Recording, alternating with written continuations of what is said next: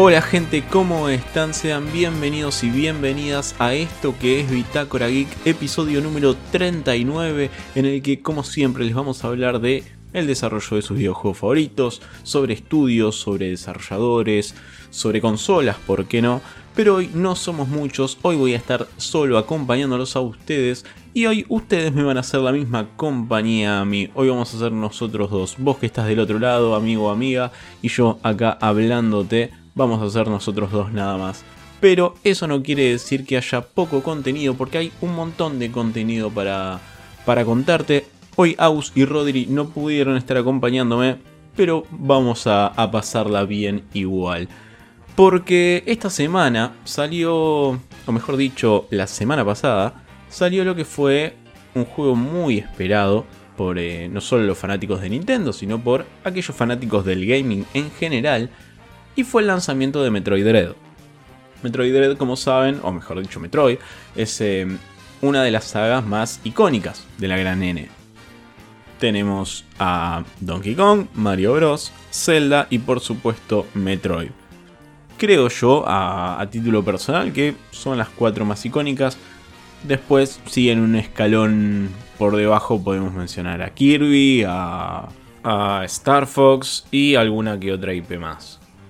Pero creo que cuando hablamos de estos títulos, claramente estamos hablando de el, escalón más alto de las IP de Nintendo. Y esta era esperada por muchísima gente.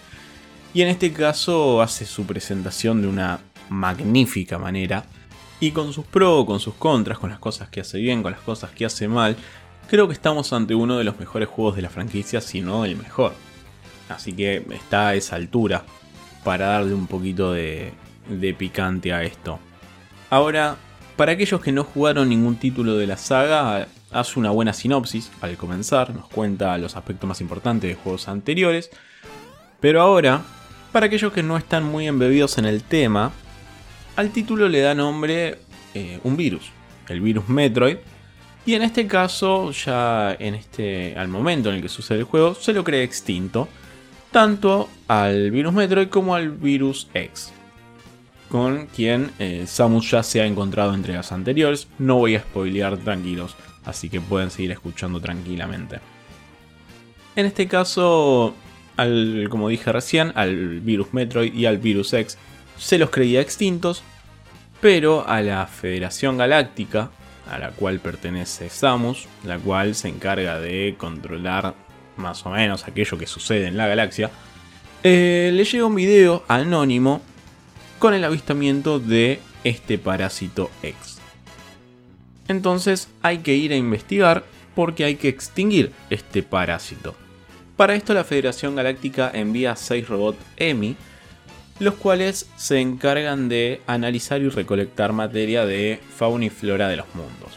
El problema es que estos robots son enviados, pero en un momento pierden contacto con estos robots y no vuelven por los cuales le dicen a Samus, anda, encárgate a investigar qué fue lo que sucedió con estos. Entonces vemos como Samus agarra su nave, va a este planeta, y tras un corte en la cinemática, vemos como Samus por algún motivo se estrelló, o cayó desvanecida en este planeta, y vemos como uno de los integrantes de la civilización Chozo, una civilización que ya nos hemos cruzado en algún momento en la, en la franquicia, fue el encargado de derribarnos, de alguna forma. Para dar un poco de contexto, esta civilización Chozo, que también estaba extinta, o se la creía extinta, es aquella que creó el virus Metroid. Pero la cinemática se corta ahí y arrancamos a jugar. Y acá nos damos cuenta que con una jugabilidad bastante dinámica, vamos como siempre enfrentándonos a lo que es la fauna del planeta. Y ya hay algo que me molestó, que es el repetir que Samus se queda sin eh, los poderes. Porque ya es algo, no solamente que es algo común, sino que es algo eh, bastante básico y bastante repetitivo que podrían darle una vuelta de tuerca. Ya han pasado muchísimos juegos en la saga y creo que hay el material suficiente como para hacer otro tipo de introducción. Pero eh, Metroid Dread opta por la misma fórmula para comenzar el juego y nos hace jugar de esta manera. Como todo Metroidvania, vamos a ir. Eh, ya voy a ir hablando del mapa, que tengo algún comentario, pero digo, como todo Metroidvania, vamos a ir agarrando poderes que nos van a permitir avanzar a otras zonas. Y en esas zonas vamos a estar bloqueados hasta que encontremos otro poder. Típico del género, no hay problema al respecto. Ahora bien, todo aquello que podemos realizar se siente fluido, se siente bien, pero sobre todo hay un, eh, hay un elemento en este juego que hace el diferencial con los otros. Y es aquella sensación que nos da el encontrarnos con los EMI. Porque los EMI, cuando los encontramos, nos damos cuenta que por algún motivo fueron puestos en contra de nosotros. Estos robots que habían sido enviados para investigar el, parásito fueron puestos de alguna forma eh, en contra nuestra, pero que tienen la particularidad de que son indestructibles, por lo menos con nuestro armamento más básico. Pero sí tenemos cierto, cierta arma que encontramos que nos va a servir para eliminarlos pero que lo encontramos muy avanzado en el juego y lo podemos utilizar una sola vez por EMI. El tema es que cuando nos topamos con estos robots nos damos cuenta que no solamente tiene una movilidad bastante ágil y veloz y que el cual se puede meter por cualquier recoveco y tienes pasajes específicos y exclusivos de ellos, sino que eh, son, como dije recién, indestructibles y nos eh, reconocen a través de un sonar, como si fuera un murciélago. Y en este, en este caso encuentra nuestra posición, siempre va a ir a buscarnos. El tema es que cuando nos ve con un cono de visión, hace que entre en modo en modo cacería, por decirlo de alguna manera, la habitación se cierra y nosotros tenemos que empezar a correr hasta perderlo. ¿Por qué? Porque si nos agarra es insta-kill. No hay forma de pelear de alguna manera con este robot. Tenemos dos únicas eh, ventanas de parry para hacer y que son mínimas. Son realmente mínimas y probablemente falles muchísimas veces. Entonces se crea una sensación de tensión que le da un tinte mm, muy especial a esa sección del juego y que son eh, distribuidas a lo largo del mismo pero que cuando entras en estas zonas en las cuales eh, están los semi, ya te pone en un mood de la voy a pasar mal. Y, y está muy bueno eso. Pero está muy bueno porque contrasta con quizás la idea con la cual vas a buscar un Metroid. Y como decía, hay una sola forma de eliminarlos, que es con este tipo de arma, que con este tipo de disparo que vamos encontrando, que podemos utilizar una sola vez, y es cuando la cámara cambia de dirección, ¿sí? de posición mejor dicho, se pone detrás nuestro, y ahí es donde tenemos que derribar este enemigo, ya sea con una ráfaga de, disparos, con un disparo potenciado, pero que no es demasiado preciso nuestro control en ese momento, lo que si bien es un error de diseño, nos da cierta desesperación y hace que tengamos que eh, saber dónde ubicarnos para hacer el disparo. ¿Por qué? Porque no solamente la, ráfaga necesita un tiempo para pegarles y derribar su, escudo, sino que el rayo potenciado también requiere de un tiempo de carga. Entonces no podemos situarnos en cualquier parte del mapa para poder dispararles. Creo que es lo que más resalta de este juego. Pero ahora sí, hablando de lo que es el mapa, de lo más eh, anclado en lo que es el género Metroidvania, hay algo que a mí no me gustó y que suele ser algo común en la saga Metroid, que es el mapa. El mapa, cuando entramos a, las opciones, ¿no? De poder ver el mapa en su totalidad, no es fácil de leer. No es fácil de leer, pero hace algo peor, que es no es fácil de recordar. Y voy a tratar de hacer una comparación con, por ejemplo, Hollow Knight, por ejemplo, Guacamele, que son dos juegos del género, pero que tienen una estética muy particular. Nosotros podemos ver un mapa, una sección de cualquier eh, mapa de eh, tanto de, de como de Hollow Knight, Y podemos reconocer fácilmente que son de esos juegos. Pero no solo eso, cuando nosotros terminamos de jugar Hollow Knight, por ejemplo, podemos identificar cierta sección y en qué parte del mapa está, porque lo recordamos. Porque tiene ciertos elementos particulares esa sección, o porque su estética, sus enemigos, nos hace anclarlo no solamente en una sección, sino en una parte específica de esa sección. Y acá eso no sucede. Si bien las secciones son muy amplias y cada una tiene enemigos en específico, no hay partes que podamos recordar con facilidad. No hay secciones que podamos ubicar, por ejemplo, si sacáramos una captura, una captura de pantalla, no hay parte que podríamos decir, ah, esto sucede en este punto eh, exacto del mapa. Porque si bien lo podemos ubicar en una de las tantas secciones que vamos atravesando, no podemos ubicarlo dentro de una sección misma. Y eso eh, eh, es algo muy malo en un juego de, este estilo. Porque hace. No hace muy variado el contenido, no hace que sea fácil de contar, o una anécdota siquiera, o sobre cierta parte del juego. Porque siempre vamos a recaer sobre lo mismo, sobre las secciones de los semis o sobre alguna parte en particular muy específica. Y, eso es. Eh, eso es muy malo para el boca en boca del juego. Que después podemos ver si lo necesito o no. Pero sí lo requiere a la hora de ser recordado. Pero además, hay algo que todavía no termino de decir yo si es algo bueno o malo. Porque como todo Metroidvania tiene backtracking, obviamente, vamos y volvemos en cada sección. El nivel de exploración está levemente mm, limitado para poder guiarte. Cada sección está puesta muy bien pensada para que vos no te pierdas, para que sepas que luego de agarrar cierto poder, sepas a qué sección ir porque probablemente sea la continua o una que pasaste recién. Y si no es cuando agarraste un poder, fue cuando pudiste abrir cierta sección. Siempre está muy pegado, siempre está muy guiado. Y los demás lugares lindantes están probablemente bloqueados. Y eso si bien está muy bien para que uno no se pierda, le quita ese nivel de exploración que suelen tener muchos Metroidvanias y ese nivel de querer encontrar elementos ocultos, que no digo que no los haya, digo que se pierde un poco al querer ayudarte a que no te pierdas. Que creo que se podría haber hecho de otra forma, pero que todavía no termino de decidirme si es algo bueno o malo. De igual forma hace muchísimas cosas bien y una de las cosas que hace muy bien son las cinemáticas.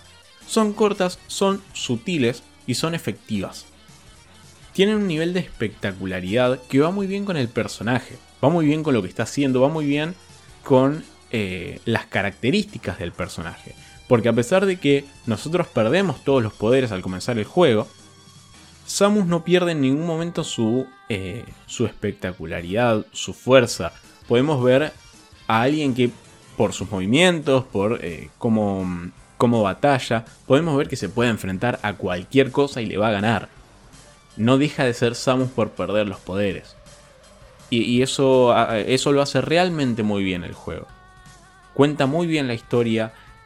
Eh, las escenas de, contra los jefes son muy buenas, son realmente muy dinámicas. Pero transmite algo que eh, no siempre es fácil de transmitir a la hora de jugar un juego, o mejor dicho, a la hora de hacer un juego eh, en dos dimensiones. Y toma el 2.5D esto de que todos los elementos son en tres dimensiones, incluso el fondo, pero el desplazamiento es scroller. Y todos los elementos componen un juego que sabe que está transmitiendo y lo hace bien. No es que lo hace por accidente, hay una intención de ponerte tensión cuando quiere ponerte tensión. Hay un momento en el que el juego sabe que quiere transmitirte espectacularidad y no quedar goma. Y lo hace bien. Y creo que, como dije al principio de esto, estamos frente a uno de los mejores juegos de la franquicia, si no el mejor. Que para mí, a la hora de hablar de, juego del año, me parece que, que podría ser mucho hablar de juego del año en este caso. Pero, pero sí, como dije recién, uno de los mejores juegos de la saga y es un juego fácil de recomendar también. Así que si tienen la posibilidad, espero que sí puedan probarlo. Y si quieren dejarnos en la caja de comentarios de YouTube, si lo jugaron, si lo probaron, qué les pareció. Los vamos a estar leyendo en el próximo episodio. Ahora, si nos quieren ayudar a financiar este proyecto con la compra de un cafecito, saben que cada cafecito sale 50 pesos menos que cualquier videojuego. Pueden hacerlo en el link de la descripción, eh, cafecito.app barra bitácora geek. Como hizo en este caso Fran Sartori, que nos pone muy buenos los últimos episodios, cada vez mejores. Ahora voy a abrir la polémica entre el grupo. ¿Cuál consideran el mejor juego de pelea hoy en día? Abrazos genios. Fran, muchísimas gracias eh, vas a tener una sola respuesta en este caso. Em, a ver, el mejor juego de pelea hoy en día. Podría mencionar varios, pero para poder ser un poco más, específico, creo que hay dos que hoy encabezan quizás lo que son la discusión de los juegos de pelea. Uno es Super Smash Bros. y el otro es Mortal Kombat 11. Yo con Super Smash hay algo que no me termina de cuajar. ¿Qué es el sistema de porcentajes? Es ese sistema de eh, necesitar cierto porcentaje para tirar a un, oponente del mapa. La diferencia de jugar con o sin objetos. Em, pero obviamente hace algo muy bien que es lo de las mecánicas. Vos, si querés jugarlo en forma profesional, tenés el mismo juego, pero podés llevarlo más allá. Ahora, si querés jugarlo de forma casual, también lo podés jugar. E igual lo vas a disfrutar. Me parece que hace cosas excelentes, hace cosas muy bien a nivel mecánicas, que es donde más brilla el juego. Yo personalmente estoy medio encontrado con ese sistema de porcentajes, pero que no dejo de ver lo bueno que hace Super Smash.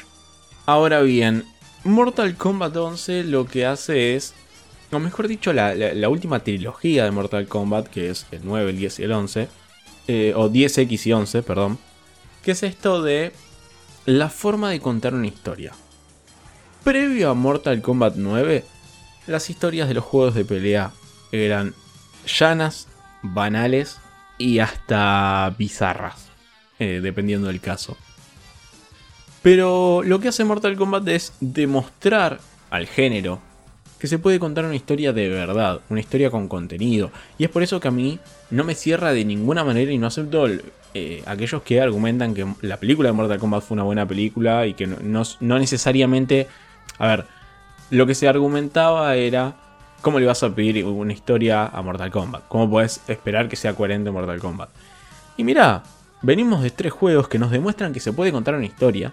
Se puede contar una historia distinta, que no sea la misma de siempre, que no sea eh, Jax perdiendo los brazos, que no sea eh, Kano perdiendo el ojo. Se pueden contar historias nuevas, se pueden eh, contar historias bien hilvanadas, bien narradas, y es algo que el gaming no tenía. Y creo que, además de aquello fantástico que hace a nivel mecánicas, cuando trae algo nuevo al gaming, yo lo aplaudo de pie. Y no solo eso, el, último Mortal Kombat, que como siempre eh, tienen lo que se llama cripta, que esto de eh, podés comprar elementos, eh, tanto estéticos como una forma de hacer una fatality, un poder o demás.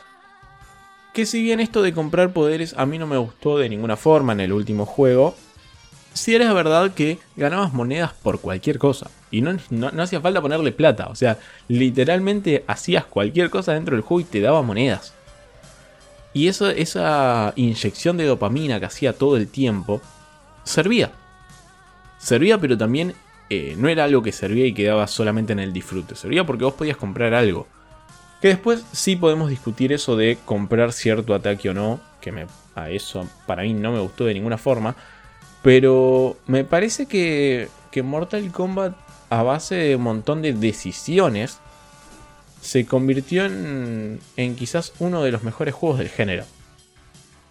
Porque no son solo decisiones o ideas, es la ejecución de las mismas. Es como hace que un juego que antes del 9 lo veíamos como solamente sangre, tiro Liu y Koya Golda, te cuente una historia bien narrada. Y era quizás del juego de pelea del que menos lo esperábamos. Cuando sale Marvel vs. Capcom eh, eh, Ultimate, que es quizás aquel del que esperábamos una historia mejor contada. Eh, fue el, quizás el que más nos decepcionó. Entonces, y del que menos lo esperábamos, del que más sangre y golpes era, fue el que mejor lo hizo. Después, por otro lado, tenemos a Tekken, que es un gran juego. Pero ya ahí ya no podría hablar con muchísima profundidad. Pero lo que jugué, la verdad, a modo de mecánicas me encantó. Me parece que no llega a la altura de Mortal Kombat. Sobre todo con todo el agregado que tiene eh, MK. Pero espero te haya servido mi respuesta. Y de nuevo, gracias por los cafecitos. Pueden hacer como Fran, comprar un cafecito en la descripción. Y también seguirnos tanto en Twitter como en Instagram. Ahora sí, estamos los dos solos, vos y yo acá. Te voy a contar una historia.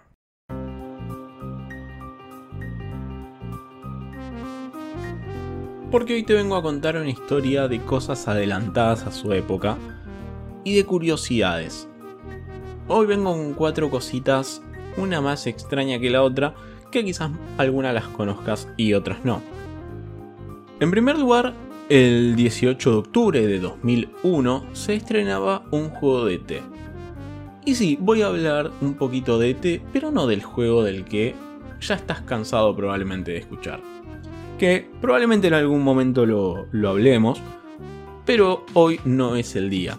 Hoy vengo a hablar de ET el extraterrestre compañero digital. Un juego que salió para Game Boy Color desarrollado por Powerhead Games y quizás muchas de las funciones les resulten muy comunes de los celulares, pero que en su momento no lo, no lo eran tanto. Sobre todo eh, que venga en cartucho para, para Game Boy. Este tipo de asistente digital, como lo dice el subtítulo, eh, estaba apuntado a chicos, eh, a chicos y chicas, pero digo a menores de edad, que traía por un lado un calendario, ya con festividades ya marcadas y que se podía completar con distintos eventos, una lista de tareas pendientes con recordatorio incluido, un cronómetro, se podía organizar y anotar eh, horarios escolares y además podían, eh, se podía llenarla con nuestros propios datos, jugar minijuegos, tener una mascota virtual, cual Tamagotchi, aquellos que se acuerdan. Y además desbloquear imágenes o escribir textos que podíamos imprimir con la Game Boy Printer. Que todo esto hoy nos puede resultar súper común, pero estamos hablando del 2001 y sobre todo en forma de cartucho de videojuegos. Hoy no vamos a la tienda, no sé, de PlayStation, a Steam, a la tienda de Xbox, a la eShop eh, y nos compramos un asistente virtual porque lo tenemos en el celular. En ese momento no era tan así. Pero lo último que mencioné recién era esto de desbloquear imágenes o escribir textos que se podían imprimir con la Game Boy Printer. ¿Qué es esto de la Game Boy Printer? Esta era una mini impresora de imágenes que nos permitía imprimir, obviamente, screenshots de algunos juegos específicos y que nos permitía tener la imagen física de la, de la screenshot que sacábamos. Es como si, salvando las distancias, es como si, si hoy sacaras con el modo foto una captura y a esa la tengas impresa y la cuelgues en, como póster en tu habitación. Esto con un mecanismo muchísimo más precario y una imagen muchísimo menos nítida, se podía hacer con la Game Boy Printer. Porque sí, Nintendo DS fue una máquina de sacar periféricos, muchos de ellos fracasaron. En este caso podríamos decir que le fue medianamente bien. La impresora de Nintendo, que en Japón se llamó Pocket Printer, salió en 1998 para Game Boy y Game Boy Color. No era una impresora tradicional, porque el primer aspecto diferencial con las impresoras tradicionales es que esta no usaba tinta, sino lo que hacía era eh, quemar papel. La temperatura que disipaba el cabezal de, de, agujas hacia el papel termosensible, el rollo de papel termosensible que usaba este tipo de impresora, determinaba qué tan oscuro era el punto que iba a marcar y a partir de eso se iba dibujando lo que nosotros habíamos capturado no es tinta lo que dejaba, sino quemaduras sobre el papel. Este papel termosensible que nosotros debíamos comprar por separado. Además todo esto lo imprimía en una resolución de 160 x 144 píxeles en retazos de 27 x 23 milímetros aproximadamente. Entonces ya se podrían imaginar cómo se veía, no es que era uno a uno lo que veíamos en el juego, aquello que se imprimía. Además, Los juegos en donde más juego se le sacaba a esta impresora, a la Pocket Printer, a la Game Boy Printer, era en el Mario Bros. Deluxe, en el cual se podría imprimir las imágenes de cada enemigo por separado, y en el Pokémon. Se podían imprimir los distintos Pokémon que teníamos en la Pokédex, así que se imaginan que ahí es donde más juego se le sacaba a este, a este elemento. El problema es que este gimmick no solamente... A ver, obviamente lo teníamos que comprar, pero además teníamos que comprar otros elementos que eran por un lado el papel térmico, que se dejó de fabricar hace aproximadamente 5 años ese tipo de papel en específico, con esas medidas y demás, sino que la consola requería de 6 pilas AA, todo un presupuesto, porque no se podía conectar a la pared, un toma corriente de la pared. Se debía encender a partir de 6 pilas. Y no, sé en el país en el cual nos estén escuchando ustedes, pero en Argentina es medio un presupuesto comprar 6 pilas. Pero la página oficial de Nintendo nos cuenta que en reposo, pero en funcionamiento, dura aproximadamente 30 horas y con impresión continua eh, dura aproximadamente 2 horas. Así que se podrán imaginar cuál era el gasto de tener estas impresoras. No obstante, no solamente se limitaba a eso, a imprimir screenshot, sino que se podían imprimir eh, puntajes más altos para, no sé, cancherearlos, eh, textos, pero también se podían imprimir fotografías. Y acá es donde no puedo dejar de hablar de otro elemento, otro gimmick, otro add-on que había sacado Nintendo en esa época, porque son casi productos hermanados, y es la Game Boy Camera o como se conoció en Japón, la Pocket Camera. Esta era una cámara que obviamente servía para sacar fotos, pero con la Game Boy. Esta salió a principios de 1998 eh, y contaba en su momento con el récord Guinness de ser la cámara digital más pequeña del mundo. Obviamente en su momento, ahora ya no.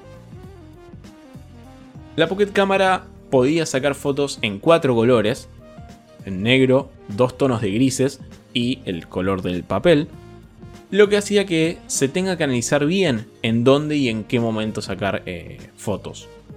Debíamos analizar bien los contrastes que había.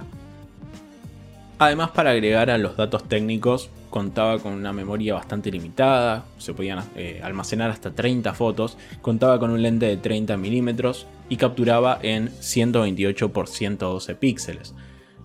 Además, a esta se le podían poner ciertos stickers, ¿sí? a las fotos que sacábamos, algo que era, entre comillas, novedoso. Pero si hablamos de novedad, tengo que mencionar otra cosa que se podía hacer con esta cámara. Y es primero darles una imagen visual de lo que era. de cómo estaba compuesta esta Game Boy cámara. Y era un cartucho común y corriente que estaba pegada a una bola que contenía la cámara. Bueno, esta, esta bola, se podía girar 180 grados. ¿Y qué es lo que permite poder girar la cámara 180 grados? Nos permite sacarnos los que hoy llamamos selfies. A ver, en ese momento no tenía un nombre, pero podíamos sacarnos selfies antes de la creación de los celulares con cámara adelante. Y es un montón. Esto de poder sacarnos una foto mientras vemos la pantalla de la cámara que nos está sacando. Que no confundamos, no es la primera eh, cámara que nos permitía hacerlo, pero sí alejados del precio de una cámara digital. Y es un montón, de nuevo. Después sí, un detalle a, remarcar es que algunos fanáticos lo que hicieron fue crear eh, un sistema que permitía pasar las imágenes de nuestra Game Boy a la computadora. Seguí utilizando un cable y un emulador de la printer. Y es más importante esto de lo que parece, porque, como dije recién, el papel con el cual se imprimía la Game Boy Printer había sido discontinuado y eh, se dificultaba esto de poder imprimir lo que nosotros retratábamos. Pero con este sistema que fue creado por algunos fanáticos, se permitía imprimirlo desde una PC. Y esto permite darle un poquito más de vida, un poco más de vida útil a aquellos elementos. Pero además este, esta Game Boy Cámara contaba con algunos juegos, algunos minijuegos, que si bien eran bastante básicos, lo novedoso era que se podía eh, resquiñar a nuestro personaje con la foto que nosotros sacáramos. Es decir, nosotros podíamos sacarnos una selfie y le poníamos nuestra cara al personaje que manejábamos. Quedaba súper mal, quedaba súper bizarro, pero no dejaba de ser eh, algo bastante particular de la época. Y así todo no le fue nada mal, vendió 4 millones de unidades. Y para un producto de estas características, es un número importante. De nuevo, hace un montón de cosas innovadoras, hace un montón de cosas que, si bien no fue el primero en hacerlo, sí era importante el valor que tenía, el precio. No era lo mismo comprar una cámara digital en esa época que comprar este cartucho con cámara. Entonces, hacía cierta competencia con una distancia enorme de calidad, pero era algo para que los chicos tengan más al alcance una cámara digital. Y probablemente para mucha gente su primer cámara digital fue la Game Boy Camera. Y eso es un valor agregado. Sin embargo, su historia fue bastante particular. Su creador fue eh, Hirokazu Tanaka, más conocido como Chip Tanaka. Y Tanaka es mucho más que el creador de un periférico. Tanaka es compositor, músico, diseñador de sonido, un diseñador eh, de sonido muy importante. Por ejemplo, ha trabajado en el diseño de sonido de Dr. Mario, Earthbound, Kid Icarus, Super Smash, Metroid, compositor de Donkey Kong 3 y muchísimos otros juegos más. Ya con estos nombres que podríamos, podemos darnos una, una idea de qué tan importante fue Chip Tanaka. Pero además trabajó en el hardware dedicado al audio de la Famicom y del Game Boy. Así que vamos haciendo cada vez más grande la imagen de Tanaka. Con el tiempo haría la música también del anime de Pokémon, eh, la versión japonesa del anime, bajo Creatures, que era uno de aquellos que poseía la marca Pokémon. Pero como a Nintendo no le gustaba que trabaje para otra compañía, Chip decide renunciar y fue empleado de Creatures hasta 2001 año en el que se convirtió en el presidente de la compañía. Pero regresemos a su periodo en Nintendo. Chip Tanaka era ingeniero, pero empezó en 1980 a trabajar en Nintendo como compositor y diseñador de sonido. Aunque hacía algunos trabajos abocados a su título de ingeniería electrónica, creando por ejemplo el chip de, el chip de sonido perdón, para el Space Faber, Luego de que Gunpei Yokoi abandona Nintendo en 1996, para dar un poco de contexto de quién era Yokoi, fue una de las mentes más creativas que ha tenido Nintendo a lo largo de la historia, creador por ejemplo de la cruceta y uno de los padres del Game Boy. Hay mucha gente que dice que es el padre del Game Boy, pero no es así. Pero sobre todo creador de la filosofía pensamiento lateral para tecnología obsoleta, luego de que se va muchos ingenieros habían construido un ídolo en su imagen. Y uno de ellos era Masato Kuwahara. Kuwahara era un ingeniero que ya venía trabajando en el gigante japonés y fue quien tuvo la idea de crear una cámara digital para el Game Boy. El tema es que cuando presenta este proyecto a sus superiores, se lo rechazan. Para él era una idea brillante lo que estaba presentando, pero igual sus superiores eligen rechazárselo. Pero se entera que un empleado de Creatures estaba queriendo hacer lo mismo. Este empleado era Chip Tanaka. Y ahí empiezan a trabajar en secreto en este proyecto. Y cuando tienen listo un prototipo, ignorando la, cadena de mando, van y se lo presentan directamente al director de Nintendo, a Yamauchi. Y este, a diferencia de eh, aquellos que se lo habían presentado anteriormente, Yamauchi les aprueba el proyecto y ahí es donde oficialmente pueden empezar a trabajar en este producto que a futuro le venderían 4 millones de unidades. Hoy en día la Game Boy Camera es un objeto de culto. De hecho hay páginas de Instagram dedicadas a publicar fotos sacadas con la Pocket Camera, por ejemplo Game Boy Camera Rex, Game Boy Camera Man. Además muchos fotógrafos profesionales preparan exposiciones de retratos que ellos hicieron con estas cámaras abandonan sus cámaras profesionales para tomar a la Game Boy Camera como eh, herramienta principal. Pero hay un dato más curioso y es que el mítico músico y compositor canadiense Neil Young usó una foto sacada con este gimmick para ser de portada de su disco Gold and Silver. Sacaron una foto con la Game Boy Camera y utilizó eso para hacer de portada de su disco. Por todo esto podemos decir que la Game Boy Camera fue más allá del objetivo con el cual fue creado. Atravesó distintos elementos artísticos como por ejemplo la música y la fotografía. Y esa fue la historia de la Game Boy Camera, la Game Boy Printer y uno de los juegos bastante particulares de ET.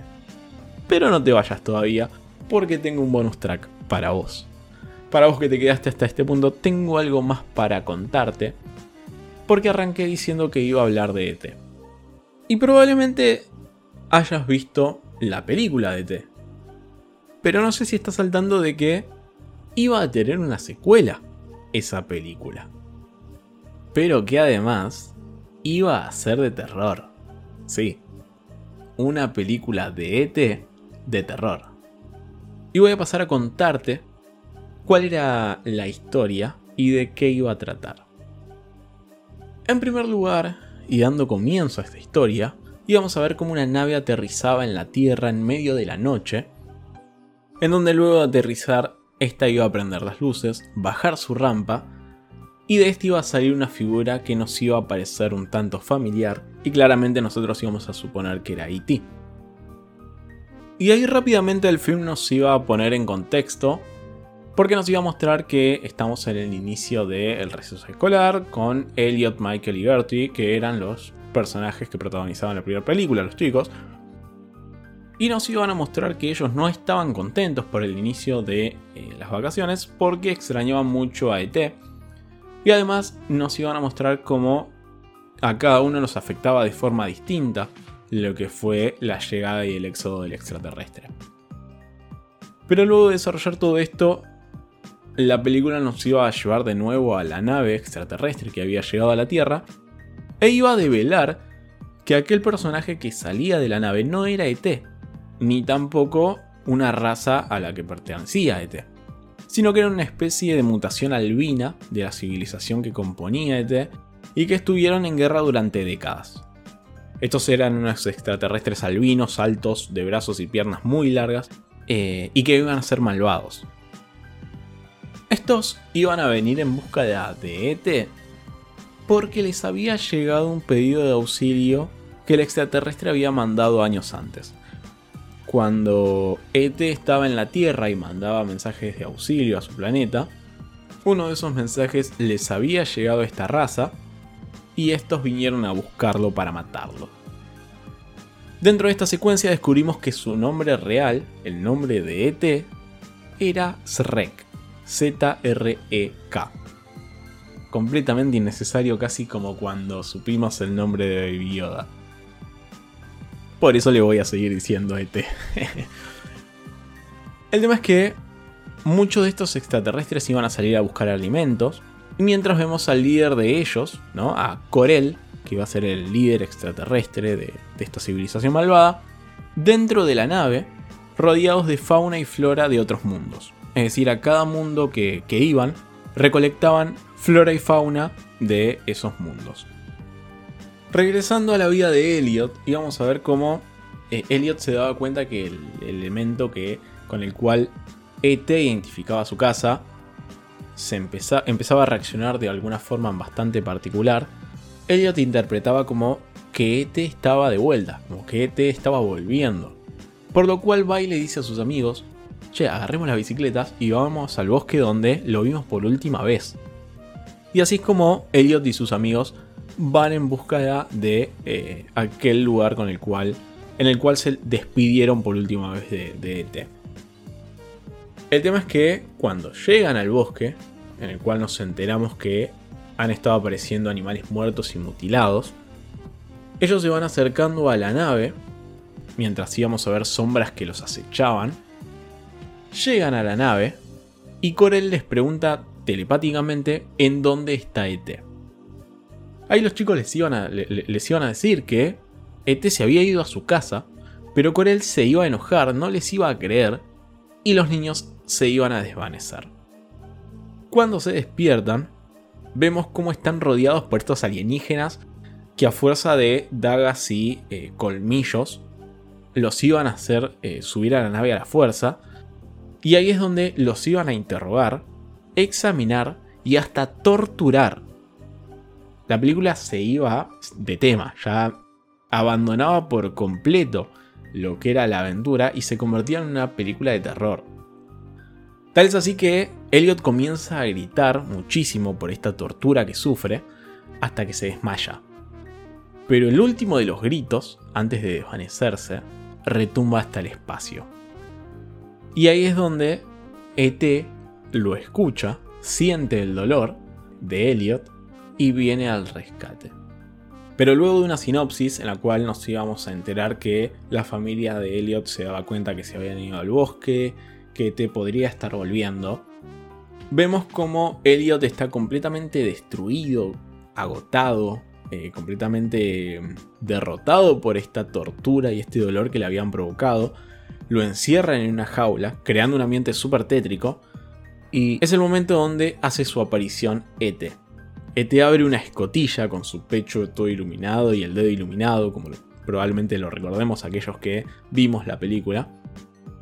Ete vuelve, luego de sentir el dolor de Elliot, luego de escucharlo, y libera a los chicos con los que se abraza mientras todos lloran, creando una escena súper emotiva. ET reprograma los controles de la nave de estos extraterrestres, haciendo que salga volando hacia algún lugar del espacio para no verlos nunca más. Y es donde vemos cómo los chicos se despiden nuevamente de su amigo, mientras otra vez ET se sube a su nave que lo viene a buscar a la Tierra. Y esa iba a ser la secuela de ET. Esta película no se hizo porque Spielberg, luego de leer el libreto, dijo que no haría otra cosa que estirparle la virginidad a la, a la película original. Que me parece que es eh, la decisión más acertada porque no creo que el terror sea el tono que mejor le quede. Yo lo que espero es leer tus opiniones en la caja de comentarios de YouTube. ¿Qué opinas sobre la secuela de ET, sobre la Game Boy Printer, la Game Boy Camera, el juego de Metroid? Te dije que iba a ser un episodio completo y fue un episodio completísimo. Sabes que además puedes apoyarnos y ayudarnos con la compra de un cafecito. Encontrás el link en la descripción. Puedes seguirnos en arroba bitácora tanto en Twitter como en Instagram. Gracias por llegar hasta acá en este episodio. Yo soy Rolfi, esto fue Bitácora Geek. Adiós.